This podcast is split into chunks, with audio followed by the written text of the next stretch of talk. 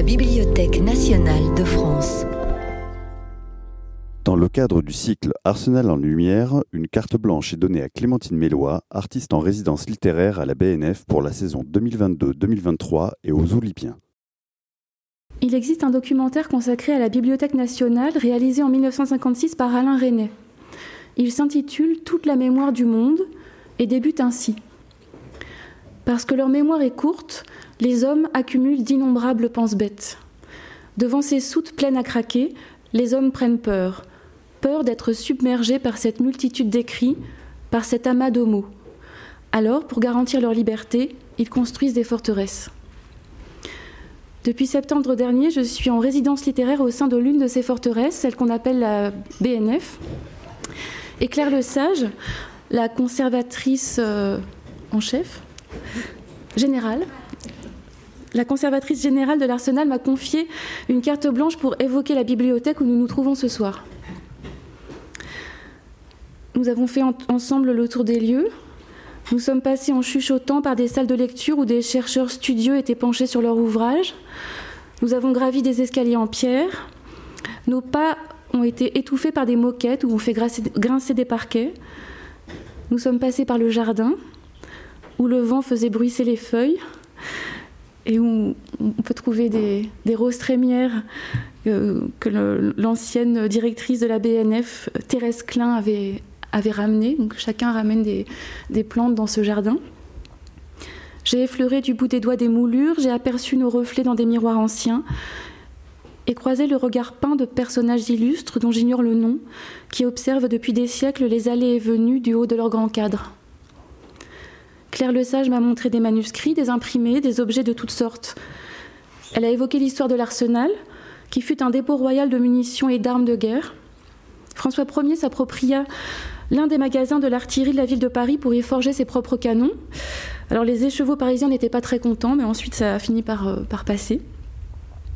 Par la suite, Charles IX, Henri III et Henri IV, qui est derrière moi, enfant, contribuèrent au développement des bâtiments qui s'étendirent jusqu'au mur euh, de la prison de la Bastille. Il y a une carte que vous pourrez voir là-bas. Tout cela a été détruit en partie depuis.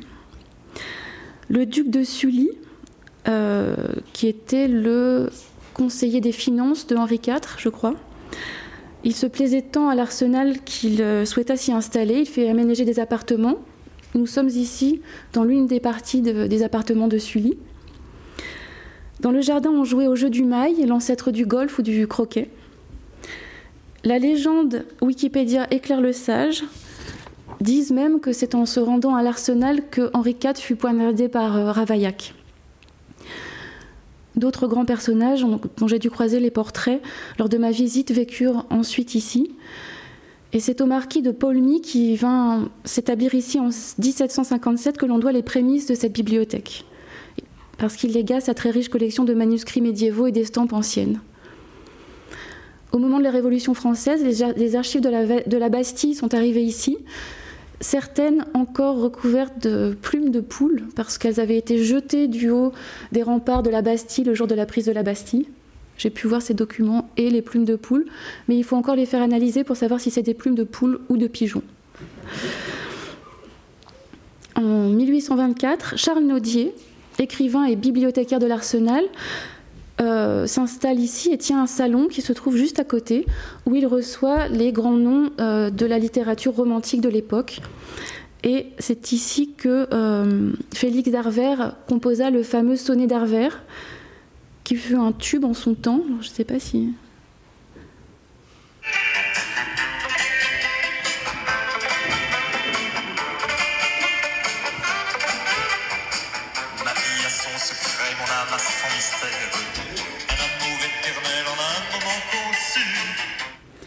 Vous pourrez voir le manuscrit original dans l'une des vitrines. C'est également ici qu'est conservé le fonds Oulipo, avec toutes ses archives, et que siège l'association PEREC. Mais ce n'est pas de cela dont j'ai envie de parler ce soir. Et puisqu'on m'a donné carte blanche, ce soir je vais vous parler de mémoire. Car c'est de cela dont il est question dans une bibliothèque, et à plus forte raison dans une bibliothèque aussi chargée d'histoire que celle où nous nous trouvons ce soir. Dans les réserves, sur les tables de travail et sur les rayonnages, c'est notre mémoire qui est archivée.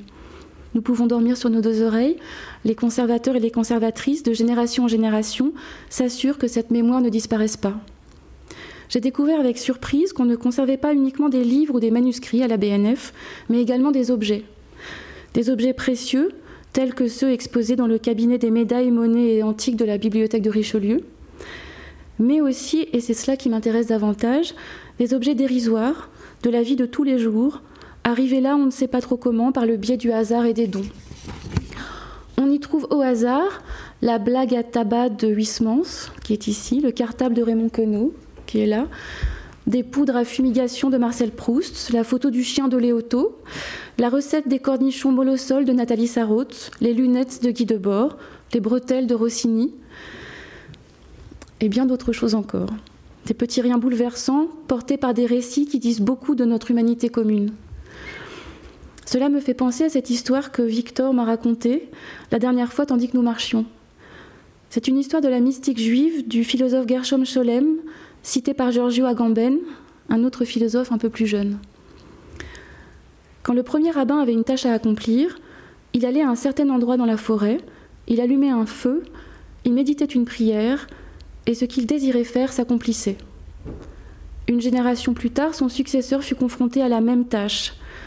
Il se rendit au même endroit dans la forêt et dit Nous ne pouvons plus allumer le feu, mais nous pouvons encore dire les prières, cela doit suffire, et ce qu'il avait décidé de faire s'accomplit.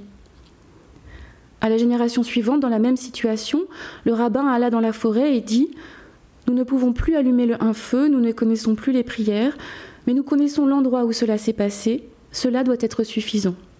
Et en effet, cela suffit.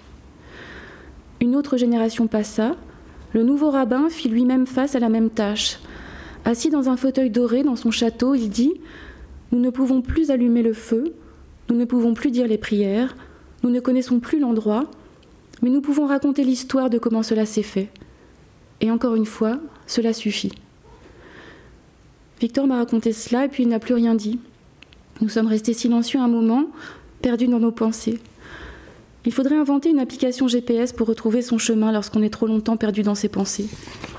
À la prochaine intersection, tournez à droite. Dans 150 mètres, votre destination se trouvera sur la gauche.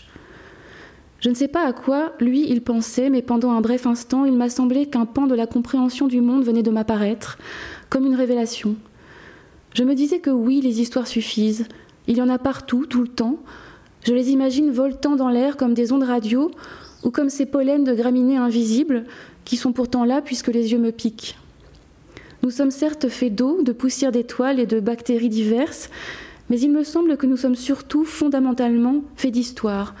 Elles nous constituent, elles font de nous ce que nous sommes, elles peuplent notre imaginaire, elles l'habitent, elles le meublent, elles y font leur nid.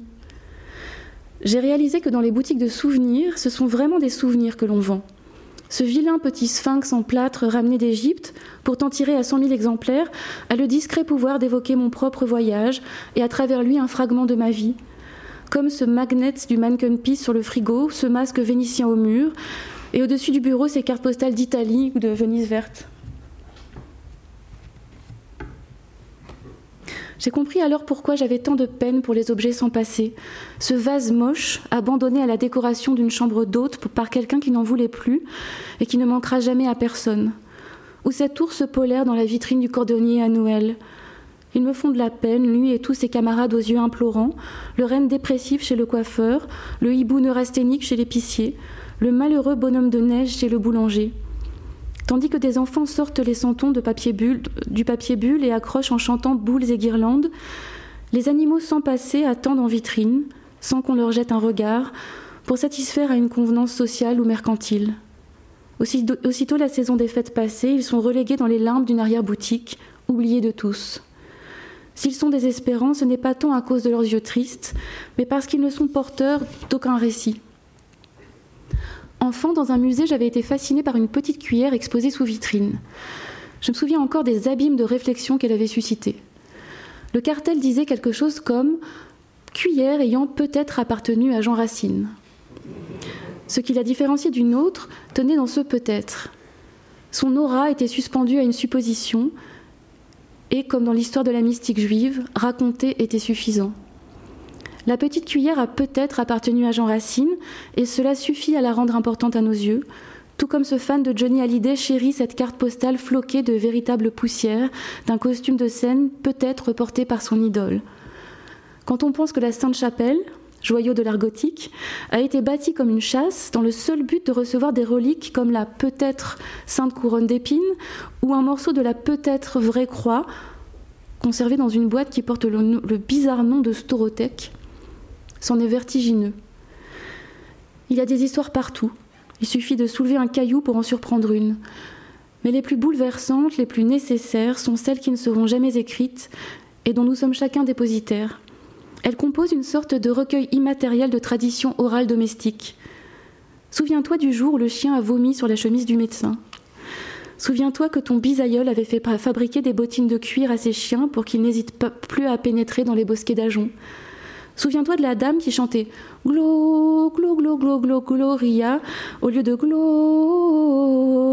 à la messe de Noël. Souviens-toi du facteur sous les jours de tournée des calendriers des postes parce que dans chaque maison on lui servait à goutte. Une fois il était passé tout égrillard, un kouglof cuisait dans un vieux moule en terre dont on ne savait pas qu'il était devenu poreux. Toute la pâte était passée au travers, la maison était emplie de fumée, ça puait le cramait, et le facteur ne pouvait plus s'arrêter de rire. Il avait une moustache, souviens-toi. Cette mythologie familiale nous modèle. Le récit qu'on en fait s'enrichit, s'enfle, se déroule ou se déforme au fil du temps des narrateurs et des anecdotes, des moments de bravoure et d'embarras, comme le furent en leur temps les contes et les légendes, les mythologies grecques, les Védas indiens ou les chansons de gestes.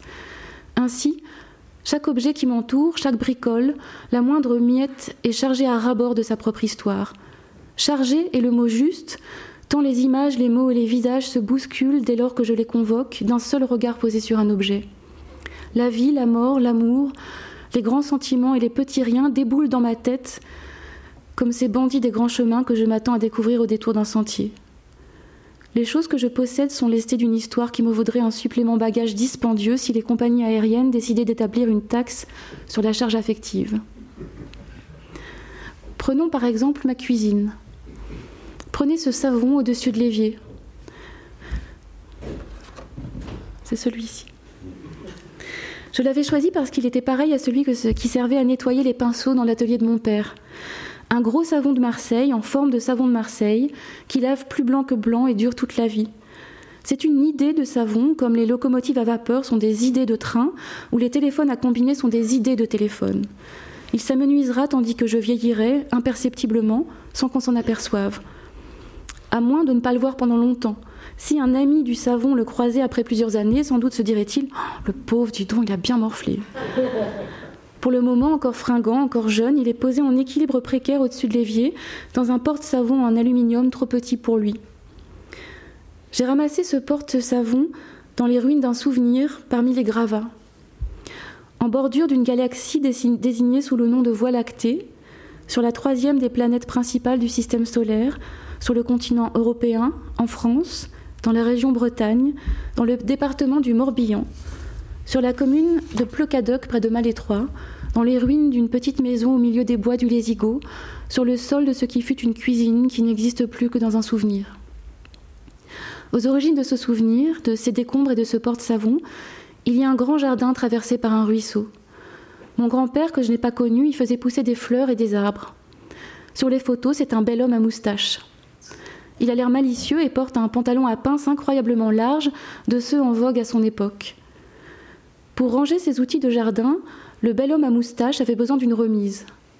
Il confia les travaux à un maçon italien qui, pris de zèle, lui construisit une maisonnette.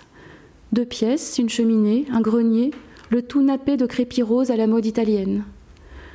J'ai découvert récemment que pour s'éviter les tracas d'une demande de permis de construire, on peut aujourd'hui commander sur Internet des abris de jardin en kit de toutes les formes. Pavillon miniature avec auvent, petit chalet, mini manoir et même, pour 3 999 euros moins les options, un étonnant tonneau de camping en bois massif, classé dans la rubrique Abris insolites. Mais mon histoire se passe il y a longtemps, Internet et les chalets de loisirs double pente n'existaient pas encore. Aux origines de ce souvenir, de ces décombres et de ce porte-savon, l'action se déroule d'abord en noir et blanc, comme dans un film. C'était pendant la guerre. Trois parachutistes français furent blessés dans un maquis de la région. Déguisés en nonnes, on les cacha d'abord dans un cloître, puis mon grand-père les conduisait dans une cabane dans les bois derrière sa maison rose censée être un abri de jardin. Les parachutistes étaient arrivés planqués sous un tas de foin à l'arrière d'une charrette, comme dans un film. Mes tantes, alors adolescentes, allaient leur porter à manger. Reste ici, nous allons nourrir le perroquet d'une dame, disait-elle à mon père, trop petit pour euh, les accompagner. La maison rose, alors, n'était pas tout à fait terminée.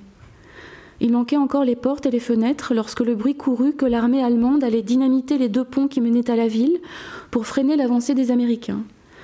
Ma famille partit alors se mettre à l'abri dans la maison du Lésigo. Ils barricadèrent les ouvertures à l'aide de planches et s'allongèrent pour la nuit sur des sacs emplis de paille. De là, ils purent entendre exploser les ponts. Vraiment, comme dans un film. À présent, coupure publicitaire, musique, fondu enchaîné, la guerre est terminée, mais l'image reste en noir et blanc. La maison du Lésigo a maintenant des portes et des fenêtres. Elles ont été fabriquées par un type surnommé Catafalque. On s'en fiche pour l'histoire, mais j'aime bien ce nom. La famille passe les semaines d'été en villégiature au Lésigo. Ce n'est pas très loin, à peine 7 km de la maison, mais à l'époque, il n'y a pas de voyage all-inclusive, pas de Center Park ni d'EasyJet. Internet et les chalets de loisirs double pente n'existaient vraiment pas encore. Mon père a 6 ou 7 ans, c'est un enfant tout maigre avec de gros genoux. Sa mère se fait du souci pour lui. Elle le nourrit exclusivement de pommes de terre écrasées avec du lait, comme on en mangeait alors le soir dans les fermes en Bretagne. Pour qu'il ne manque pas de lait pendant leur séjour, mon grand-père achète une vache prête à mettre bas. Puis, l'été passé, il revend vaches et veaux. C'est drôlement pratique pour avoir du lait tout l'été. De nos jours, mon grand-père aurait plutôt commandé au drive de Saint-Marcel des bouteilles de lait frais pasteurisé entier de marque U à 92 centimes d'euros le litre, Nutri-Score B, ou du Nutella pour nourrir le petit, mais ça n'aurait pas été aussi intéressant à raconter. La Bretagne au début du siècle dernier, c'est un monde très loin du nôtre, un monde qu'on peut à peine se figurer. Les ivrognes se saoulaient au cidre, certains mangeaient du chat, la nuit, on craignait vraiment d'être entraîné dans une danse par les fées et les corrigans. Charivari, éclairage à la bougie, galette de blé noir à tous les repas et calva dans les biberons. Il paraît que ça rend les enfants sages. À la campagne, lorsqu'un troupeau tombait malade ou donnait moins de beurre que celui du voisin, on le croyait ensorcelé. On faisait alors venir le sorcier. Porte close, il prononçait les formules adéquates, transmises de génération en génération, et voilà, le troupeau était guéri. Avant d'être un bel homme à moustache, quand mon grand-père était encore un enfant dont je ne connais pas le visage, il monta un jour au grenier de l'écurie et par un trou du plancher, il put voir comment s'y prenait le sorcier. Celui-ci avait demandé à ce qu'on lui apporte une soupe de lait. Il s'enferma dans la grange, but la soupe, puis il fit le tour de la pièce en répétant Sors, sors, sors Enfin, quand il en eut marre ou qu'il considéra que c'était assez, il pissa dans ses mains, se frotta le visage avec le contenu et sortit. On l'aurait cru couvert de sueur. Voyez comme ça m'a donné chaud de vous débarrasser de ce mauvais sort. Heureusement que vous suis venu parce que vous en aviez pour un moment. Tout ça se passait il y a des années, dans un temps révolu, dans le Morbihan, en Bretagne, France, Europe, planète Terre, infini de l'univers sans cesse en expansion, loin du folklore lissé et polissé des petites cités de caractère, des bacs d'hortensia villes fleuries et des menhirs en résine au milieu des ronds-points.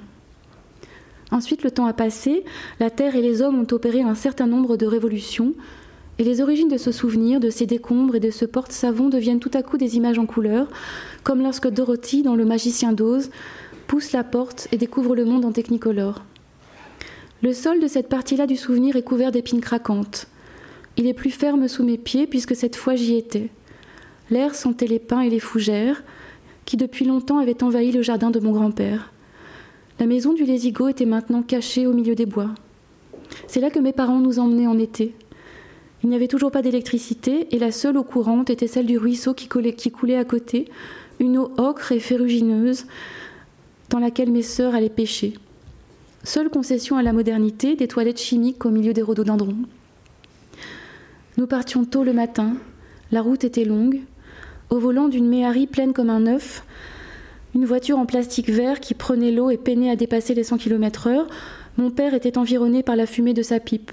Ma mère était assise à ce côté, un bonnet enfoncé jusqu'aux yeux. À l'arrière, mes deux sœurs, moi petite au milieu, et à nos pieds Maya, notre énorme chienne berger briard. Avec le recul, cette expédition me semble héroïque. Cette époque-là aussi appartient au passé.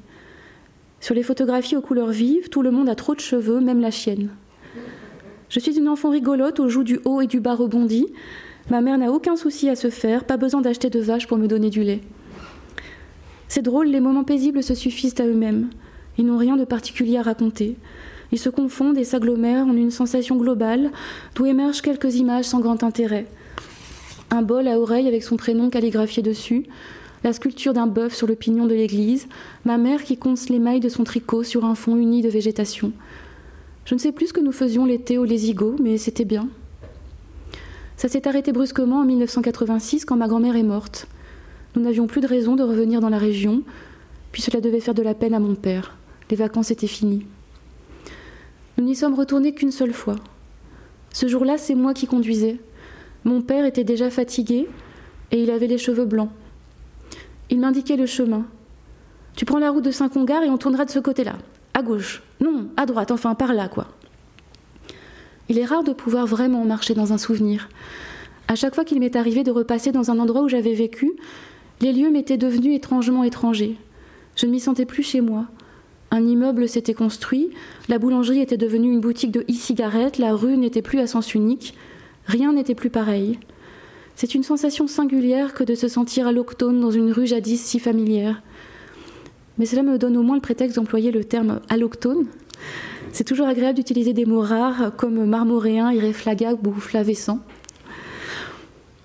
Après avoir tourné à droite sur la route de Saint-Congar, nous sommes arrivés au Lésigo.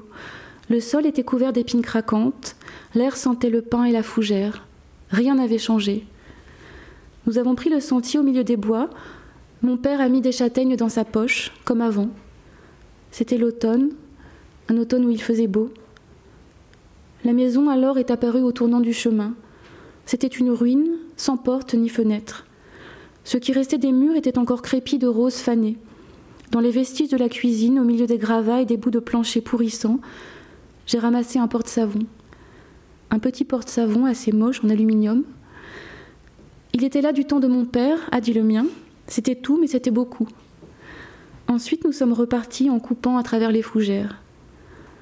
Aujourd'hui, je suis très loin de ce matin d'automne, mais c'est comme si j'y étais.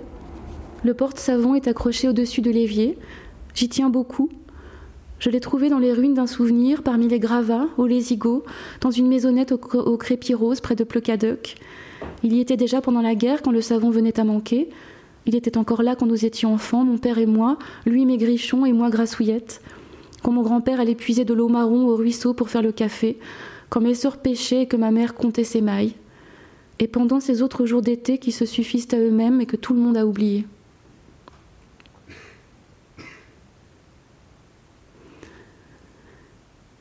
Ma grand-mère collectionnait les points COP.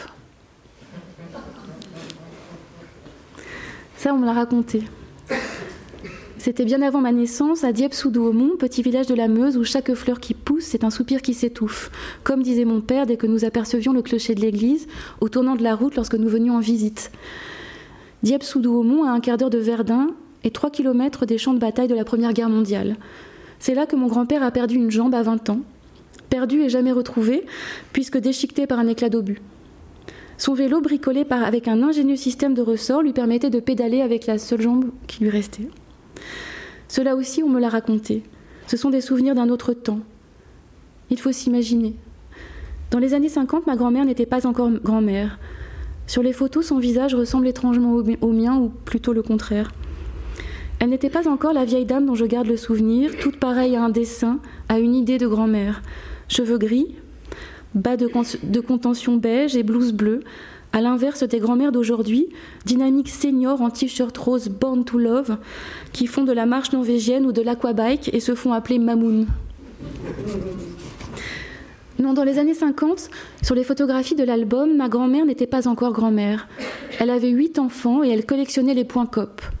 À Dieppe-sous-Douaumont, dans la Meuse, vaches, poules, cochons, fête Dieu, mirabelle, classe unique, miel de trèfle, dessus de cuisinières impeccablement cirées et messe le dimanche. Lorsqu'elle avait récolté suffisamment de points, elle choisissait un cadeau dans le catalogue des coopérateurs de Lorraine. C'est comme ça qu'un jour, ces jolies assiettes à dessert sont arrivées dans la famille. Elles valaient 100 points et elles étaient magnifiques. En porcelaine, bleue et blanche, avec des petites fleurs et un liseré doré. Elles étaient si belles et si précieuses qu'on ne les sortait que les jours de fête. Pour le quotidien, il y avait le service en arcopale translucide, des assiettes moins fragiles, moins précieuses, qui ne font pas de manière. On ne sortait les jolies assiettes à dessert de la COP que pour les grandes occasions. À Noël, à Pâques et pour la Saint-Jean à la fin du mois de juin. Tout le monde alors se réunissait sur la place du village. On mettait ses habits du dimanche. Il y avait une baraque qui vendait des bonbons, de la réglisse enroulée en spirale et des pommes d'amour. Il y avait aussi, chose exceptionnelle, un manège constitué de sortes de sièges baquets attachés au bout d'une chaîne. Lorsque le manège se mettait à tourner, les sièges s'envolaient et tournaient à toute vitesse. C'était magnifique. Alors enfin, c'était le grand jour pour les assiettes. On les sortait de l'armoire et elles servaient la brioche achetée chez le boulanger. Une brioche ronde avec un trou au milieu et des petits pics sur le dessus. À Noël, au retour de la messe de minuit, qui en fait se terminait vers 11 heures, avec le chocolat chaud pour se réchauffer, c'était la brioche à la veillée. À Pâques, la crème aux œufs. Pendant 50 ans, elles ne sont sorties de l'armoire que trois fois par an. Mais cela fait tout de même dans les 150 fois, si on compte bien. Leur bleu avait fini par se faner un peu, mais leurs fleurettes n'avaient rien perdu de leur charme ni leur liseré de son éclat. Le temps a passé, ma grand-mère est morte, la maison a été vidée, le vélo à ressort est parti dans un musée, et c'est ma mère qui a hérité des assiettes à dessert. Douze assiettes en porcelaine bleue et blanche avec des petites fleurs et un liseré doré. Douze assiettes à dessert qui valaient 100 points. On les a dans le placard de la cuisine, bien à l'abri. Elles étaient si belles et si précieuses qu'on ne les sortait que pour les grandes occasions, à Noël, à Pâques et pour les anniversaires. Ces jours-là, on faisait en chantant dans la cuisine une forêt noire avec de la ganache et des feuilles de houx en chocolat, une charlotte aux fruits ou un fraisier recouvert de chantilly qu'on mangeait dans le jardin en ouvrant les cadeaux sous l'acacia en fleurs. Et puis un jour, c'était à Noël, on a eu l'idée de servir le dessert au salon. Par précaution, pour ne pas qu'un enfant les casse, on a préféré utiliser les assiettes de tous les jours. Des assiettes moins fragiles, moins précieuses, qui ne font pas de manière. Doucement, avec égard, on a posé les assiettes en pile à l'abri sur la cuisinière à charbon. C'est là que le dessous de plat leur est tombé dessus. Le dessous de plat fabriqué par mon grand-père à partir d'un pédalier de vélo.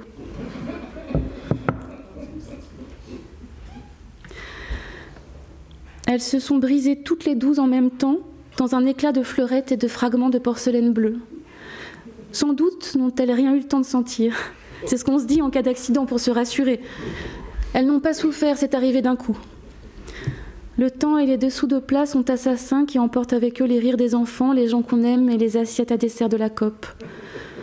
Depuis, au mur de ma cuisine, l'une d'entre elles est accrochée.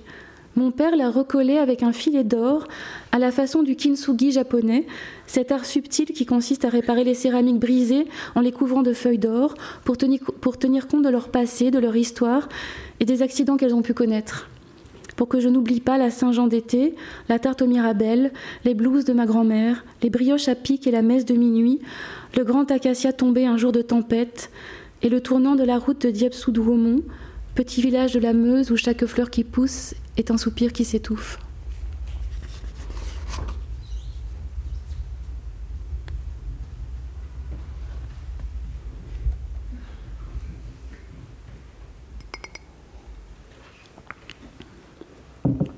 Je ne sais pas vous, mais moi, ce rouleau de sopalin me donne le vertige.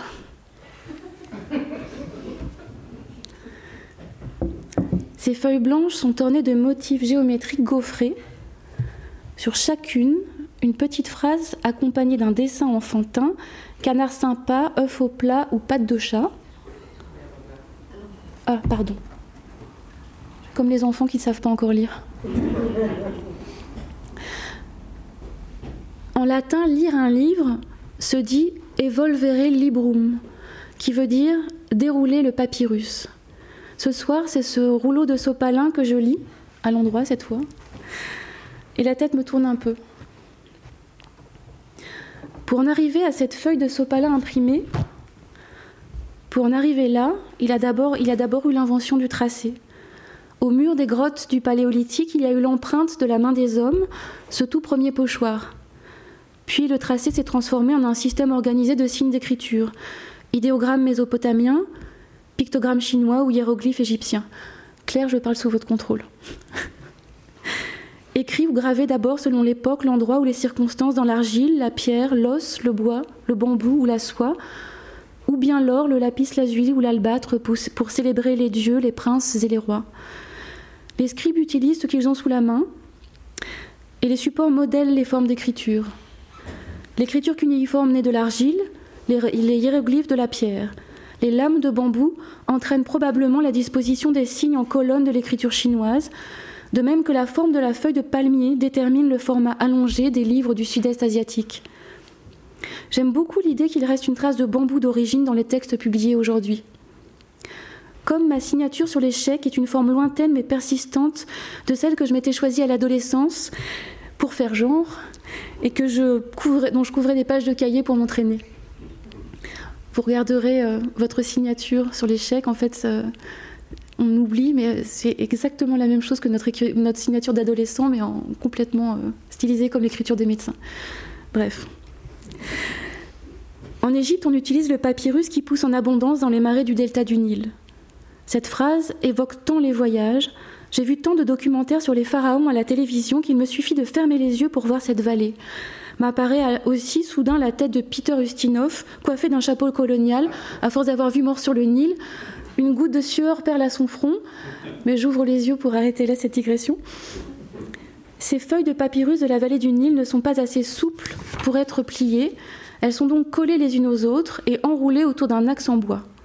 C'est le livre primitif au sens de premier, le volumen qui sera utilisé pendant 30 siècles. J'y pense parfois lorsqu'en dans certains cafés, la presse du jour est mise à disposition, enroulée autour d'une barre de bois. Je trouve charmant l'idée que ces journaux soient là, mais je ne les lis jamais.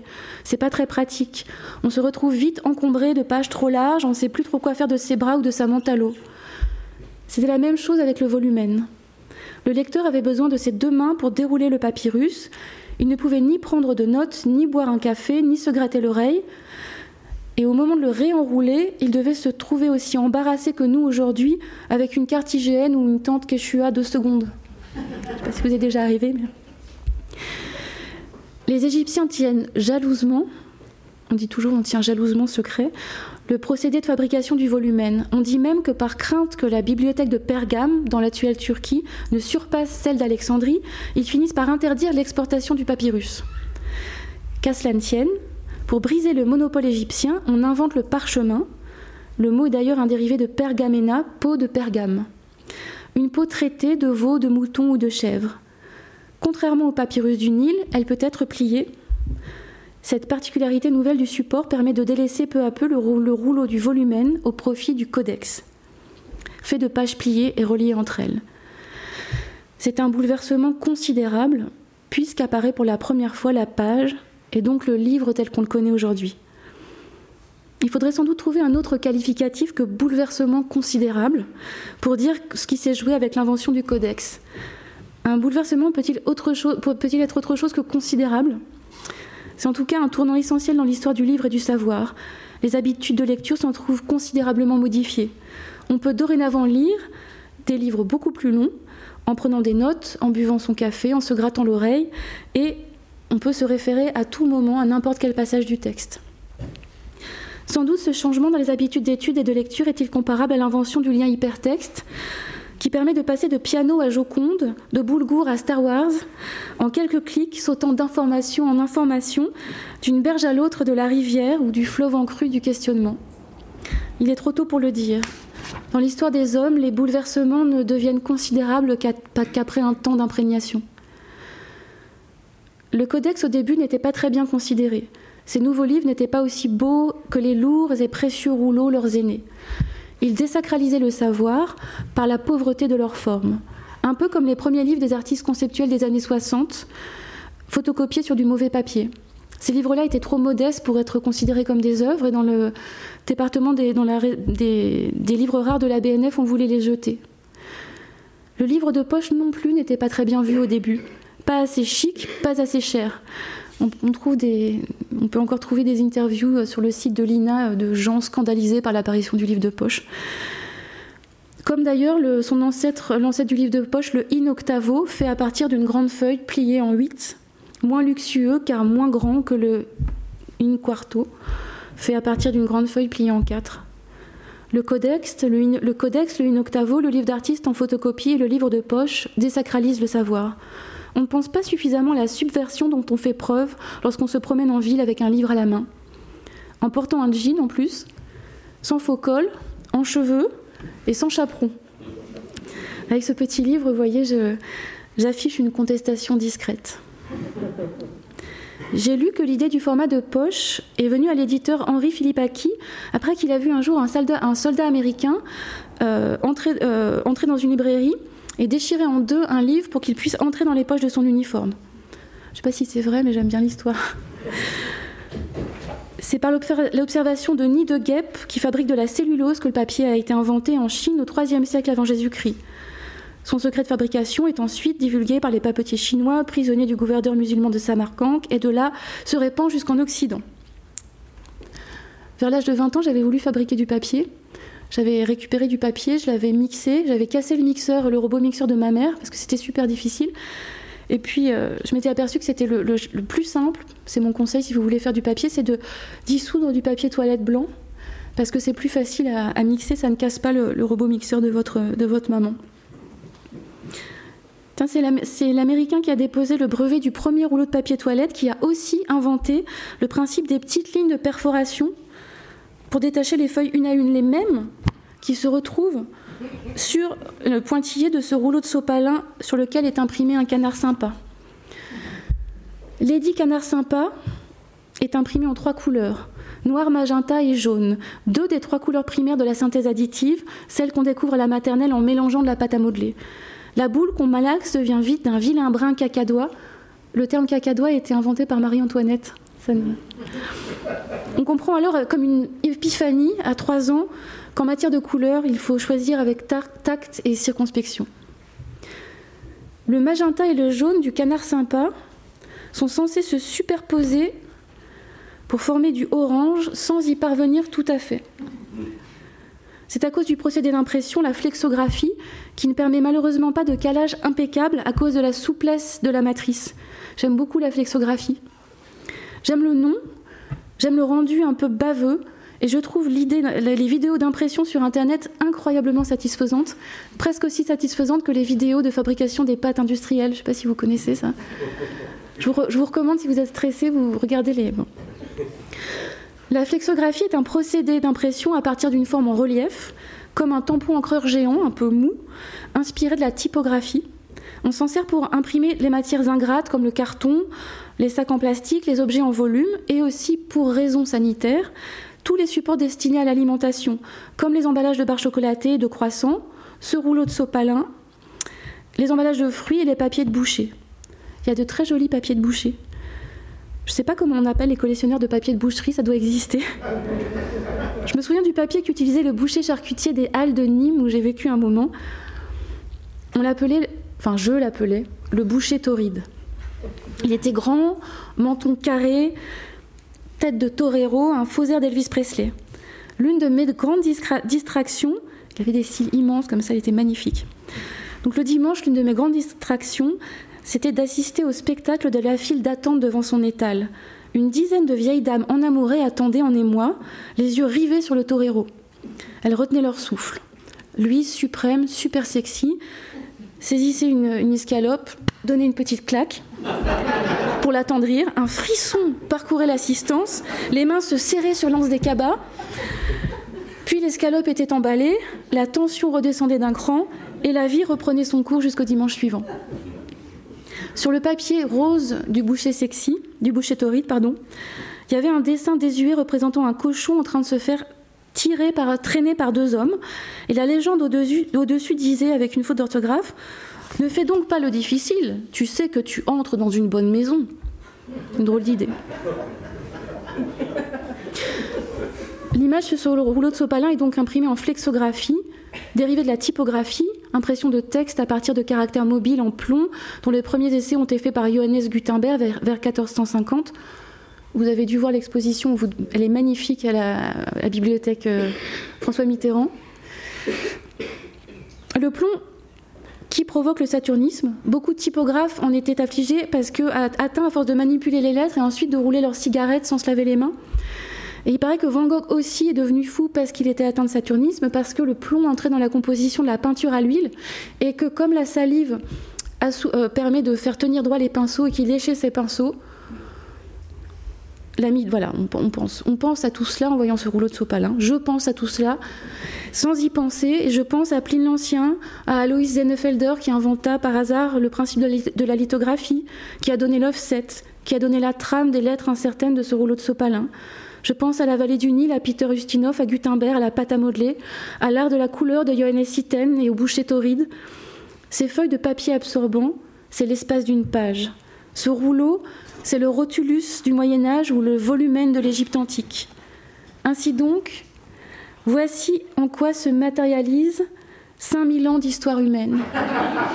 5000 ans d'évolution, d'ingéniosité, d'innovation, de recherche, de percée, de perfectionnement, de mécanisation et d'industrialisation, de rois, de vices et de faits d'armes, de joies et de drames, de vies perdues, de gloires éphémères et de conflits. 5000 ans pour cet aboutissement, cet absolu, pour ce petit rouleau innocemment posé sur cette table de conférence, tandis qu'au dehors tombe le soir et que l'auditoire s'endort un peu. C'est épuisant de se souvenir de tout. Il paraît que nos premiers souvenirs datent de nos 6 ou 7 ans en moyenne. Ça me semble tard, les, les miens remontent à plus loin. Je me rappelle très bien, par exemple, de mon entrée à l'école maternelle. Sans me le formuler clairement, j'ai ce matin-là éprouvé un sentiment qui ne m'a jamais quitté depuis. Un sentiment d'incompréhension, de perplexité face aux agissements de mes contemporains. Les autres enfants pleuraient et je ne comprenais pas du tout la cause de leur chagrin. Un peu inquiète, j'avais demandé à ma mère s'il convenait que s'il fallait que je pleure moi aussi. Elle avait répondu non, c'est pas la peine. J'avais trois ans. Le mystère opaque du monde venait de se refermer sur moi et ce n'était qu'un début. Chaque jour, à l'heure de la récréation, les aides maternelles sortaient un grand sac transparent rempli d'outils, pelles, râteaux, seaux et tamis en plastique aux couleurs vives. Elles en vidaient le mirifique contenu dans le bac à sable, et une nuée d'enfants se ruait aussitôt dessus comme des bichons maltais affamés sur une gamelle de croquettes. Le principal objet de convoitise était la pelle creuseuse. Objet de tous les fantasmes et de tous les désirs, merveille d'ingénierie humaine avec excellente prise en main, ergonomie et praticité optimale, plastique de qualité technique, la pelle creuseuse se distinguait des vulgaires pelles ordinaires par ses bords rehaussés qui démultipliaient les performances en matière de creusage. Avec elle, on creusait plus vite, plus loin, plus fort. C'était pas du matériel de petits joueurs, c'était du sérieux. Leur rareté les rendait plus désirables encore, et seuls les plus entreprenants, les plus batailleurs pouvaient espérer en obtenir une le temps de la récréation. C'était Harald Favier dit Poupie qui le remportait à chaque fois. Chaque jour, le rituel était le même. Le sac, une fois renversé, c'était la cohue, les coups et les cris. Taillot, Taillot, Montjoie, Saint-Denis, Géronimo, vive la muerte J'exagère un peu. Les enfants ne lançaient pas vraiment des cris de, de guerre, mais j'écris ça pour rendre mon récit plus vivant. J'aurais bien aimé avoir une pelle creuseuse moi aussi, au moins cinq minutes, juste pour voir ce que ça faisait. Mais par paresse, par timidité ou par lâcheté, je n'essayais même pas. Aucun doute qu'aujourd'hui, en cas de combat darwinien pour la survie, je serais achevé et mangé par l'un de ces anciens petits garçons combatifs qui chaque jour parvenaient à remporter le trophée. À la place, une fois l'agitation retombée, je ramassais un petit tamis à sable dont personne ne voulait, et j'y tressais des brins d'herbe, comme si le tamis eût été un cercle à broder. C'est drôle comme des pans entiers de notre existence disparaissent malgré nous. Pour éviter la surchauffe, notre esprit efface les passages qu'il doit juger superflus, et lorsqu'on nous les raconte, on a l'impression qu'on nous parle d'une scène vécue par quelqu'un d'autre. On a l'impression qu'on nous parle. Euh, pardon. C'est normal, il faut bien faire de la place pour le code de la carte bleue, le mode d'emploi de l'automobile, l'endroit où sont rangées nos lunettes, les choses vraiment nécessaires, quoi. J'aimerais, comme pour sur un téléphone, pouvoir cliquer sur l'onglet stockage de mon cerveau. Pour faire le tri et récupérer de la mémoire, je supprimerai les pièces jointes volumineuses, paroles de chansons de Carlos, Carlos lui-même, conversations sans intérêt, disputes, numéro de téléphone de gens morts, informations inutiles retenues malgré moi, ce serait pratique. Mais s'il y a des moments que j'oublie, il y en a d'autres dont je me souviens très fort. Cela sans doute revêtent une importance particulière. Mon cerveau les a rangés dans le dossier truc important de la vie. Cette année de maternelle, à l'approche des vacances d'été, seuls quelques enfants ont continué à venir en classe. Au moment de la récréation, la cour était presque vide. Sans changer leurs habitudes, les aides maternelles ont renversé le grand sac au milieu du bac à sable. Pelles, râteaux, seaux et tamis se sont entremêlés en, en un tas de plastique multicolores. Nous n'étions que trois ou quatre, il n'y a pas eu de cohue. Alors, sans rien faire, sans me battre, comme par miracle, juste en me, baissant pour le ramasser, j'ai eu la pelle creuseuse. Taillot, taillot. Je n'en avais jamais vu d'aussi près. C'était à n'en pas douter une merveille de l'ingénierie humaine. Verte, solide, gros manche, excellente prise en main, ergonomie et praticité, optimale, plastique de qualité technique un peu éraflé. Très contente, j'ai fait alors ce que n'importe qui aurait fait à ma place. J'ai creusé un trou. Ce qui se passa ensuite dans ma tête tient du choc existentiel. Aussi inconcevable que cela puisse paraître, cette activité n'avait aucun intérêt. Et même, je m'ennuyais carrément. J'avais une pelle creuseuse et je m'en fichais.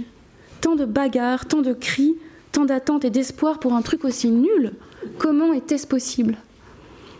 Encore aujourd'hui, lorsqu'on s'agite autour de moi, lorsque la file d'attente est trop longue, le désir trop ardent, la soif incoercible, l'ambition, l'ardeur ou le besoin insurmontable, lorsque la chose est si irrésistible qu'on me dit qu'il faut à tout prix l'obtenir, objet ou vêtement, accomplissement ou réussite, réinvention du quotidien ou promotion sociale, je pense à la pelle creuseuse et je me dis que tout cela n'en vaut sans doute pas la peine.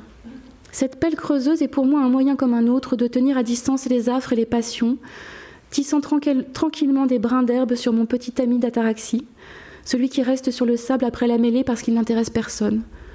C'est aussi sans doute un prétexte pour ne jamais chercher à me battre. À quoi bon?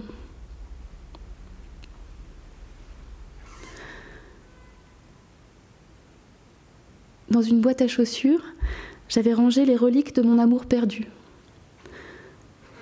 Ce n'était pas vraiment une boîte à chaussures, mais une grande boîte qui avait contenu des bottes.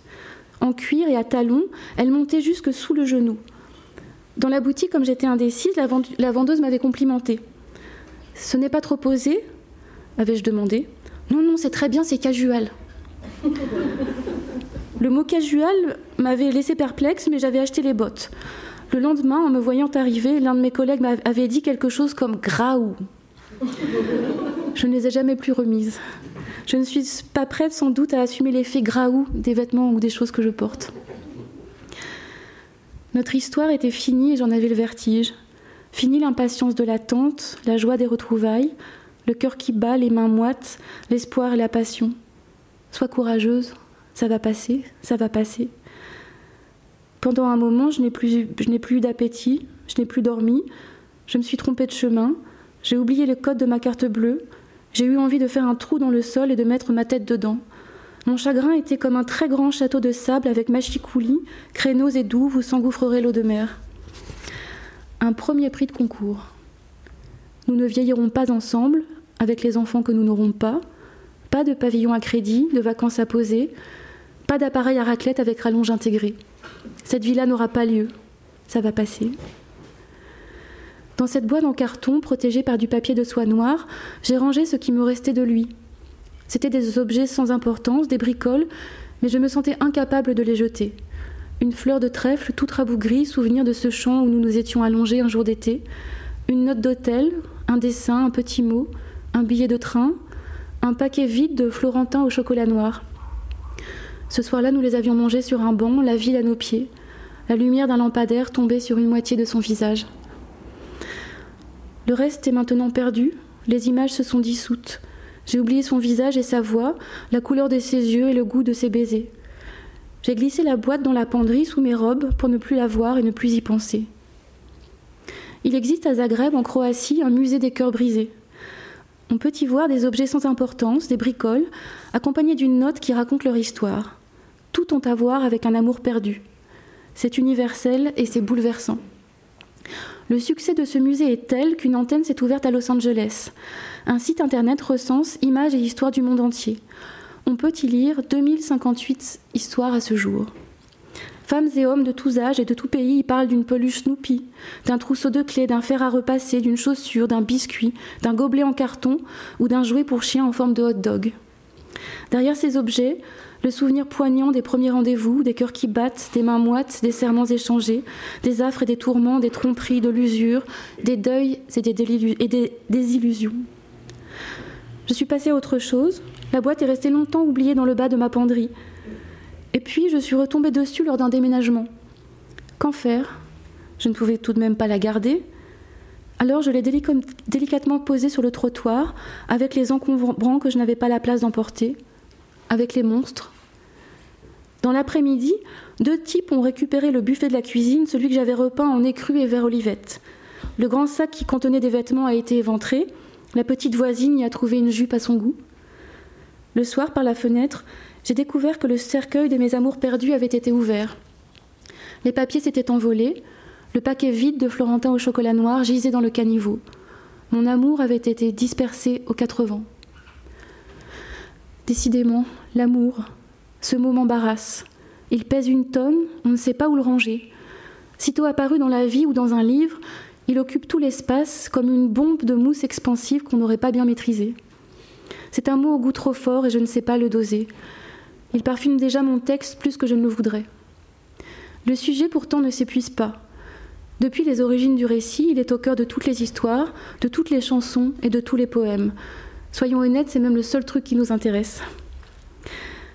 Alors qu'on ne sait même pas d'où il arrive ni comment il repart, pas plus qu'on ne peut dire avec certitude à quel moment les amis sont devenus des amis. Il est des rencontres suscitées par les hasards du moment, ces amitiés de circonstances entraînent des conversations fraîches du jour qui prennent corps dans le seul partage de références communes liées au contexte ou à l'instant. On parle de tout, de rien, de choses qui nous concernent. On échange des potins, on rit, on commente, on s'agace des faits et gestes d'un collègue de bureau ou d'un maître d'école. Tu ne connais pas la dernière? Mais il suffit de s'éloigner un tout petit peu, de partir en vacances ou de cligner des yeux pour s'apercevoir qu'on n'a plus rien à se dire. Cette amitié en apparence sincère est suspendue à notre assiduité. Hélas, non, on ne connaît pas la dernière, on a loupé les derniers épisodes. C'est triste, mais c'est ainsi. Cette flamme qui semble vive menace à chaque instant de s'éteindre, parce que le bois est trop vert. En plus, ça fait une fumée de dingue. Mais je vais arrêter là les métaphores euh, pourries. Plus rares sont les personnes avec qui l'on peut reprendre la conversation là où elle, en était restée, même après des années d'absence. On reconnaît ces amitiés à l'usage, avec le temps. Elles tiennent du miracle. Il est déjà assez difficile de se comprendre soi-même, de s'accorder avec soi-même. Alors rencontrer quelqu'un avec qui dialoguer comme deux êtres qui se comprennent tout à fait, à demi-mot, comme initiés au même mystère, sans qu'il soit besoin de l'expliciter, quelle chance. Ces amis vrais peuvent partir, on ne leur en voudra pas, on leur souhaitera bon voyage, sans inquiétude, sans jalousie et sans soupçon. Certains qu'à leur retour, on reprendra les choses où on les avait laissées puisque nos affinités communes sont sauvegardées dans le cloud et qu'elles ne craignent pas l'usure du temps. Cet ami vrai peut partir, je ne lui en voudrais pas, je lui souhaiterai bon voyage. Malgré tout, j'ai un peu envie de le retenir par la manche. Je préférerais qu'il reste. L'idée d'une séparation ne m'est pas complètement indifférente. Quel est le mot que je cherche? Je l'ai sur le bout de la langue. Ah oui, insurmontable. L'idée de ne plus le voir me paraît insurmontable. Bien, bien, allons bon. À partir de quand au juste peut-on admettre que ces sentiments ne sont plus tout à fait de l'amitié? À partir de dorénavant, banane. Et dorénavant, rien n'aura changé, mais tout sera différent. Dorénavant, banane, la pente savonneuse, le verre dans le fruit, les affres et les tourments, la souffrance et l'attente, le cœur qui bat, les mains moites, les montagnes russes de l'espoir et des désillusions. Dorénavant, banane, tout est foutu. Il est déjà si difficile de se comprendre soi-même, de s'accorder avec soi-même. Alors rencontrer quelqu'un avec qui dialoguer comme deux êtres qui se comprennent tout à fait à demi-mot, comme initiés au même mystère sans qu'il soit besoin de l'expliciter, quel bouleversement, quel miracle, quel effarement, quel émerveillement. Nous avons tant en commun. Tu sais, moi aussi, j'aime la, confiture de myrtille sur le pain grillé. Moi aussi, c'est fou. Moi aussi, je pleure en écoutant cette chanson. Moi aussi, je me donner le vertige enfant en regardant les étoiles. Moi aussi. Et toi? Toi aussi? C'est vrai? Toi aussi, tu aimes être au chaud en hiver et au frais en été Tu aimes les feux de cheminée et les pizzas Quelle incroyable coïncidence Pas de doute, nous étions faits pour nous rencontrer. Non, c'est toi qui raccroches. Non, c'est toi. C'est reparti pour un tour. Inconscient du danger, on ourdit, on fomente, on conciliabule, on insomnise, on yeux dans le vague et on sourire béate. Comme si nous n'en avions pas assez, comme si nous n'avions pas appris de nos erreurs. Regardez, je fais de la moto sans casque à contresens sur l'autoroute. Je fais une roue arrière. Ah, c'est formidable. Nous savons que nous risquons de nous gamer graves. Oui, c'est audacieux, hein, l'emploi de ce verbe. Nous avons conscience de tourner comme des hamsters dans la grande roue des sentiments, mais cela n'a aucune importance, on s'en fout. On est heureux, on se sent léger. Ce serait à refaire, on referait tout pareil. C'est vrai, quoi, nous avons tant en commun. C'est quand même dingue à ce point-là. On a encore tout le temps pour le pavillon à crédit, les vacances à poser, l'appareil à raclette avec rallonge intégrée. On verra ça plus tard. Pour l'instant, ne dis rien et embrasse-moi encore. Mon chat, mon poussin, mon minou, mon titou, mon cœur, mon canard, mon doudou, mon raton laveur, mon lapin. Ma toute belle, ma princesse, ma caille, ma belette, ma minette, ma choupinette, ma beauté, ma louloute, ma reine, ma cocotte, mon ange, mon amour. Merci.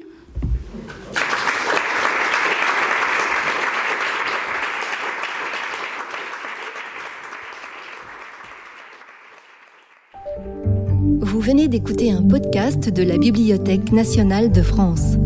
Retrouvez les conférences, rencontres et créations de la BNF sur toutes les plateformes de podcast ainsi que sur le site bnf.fr.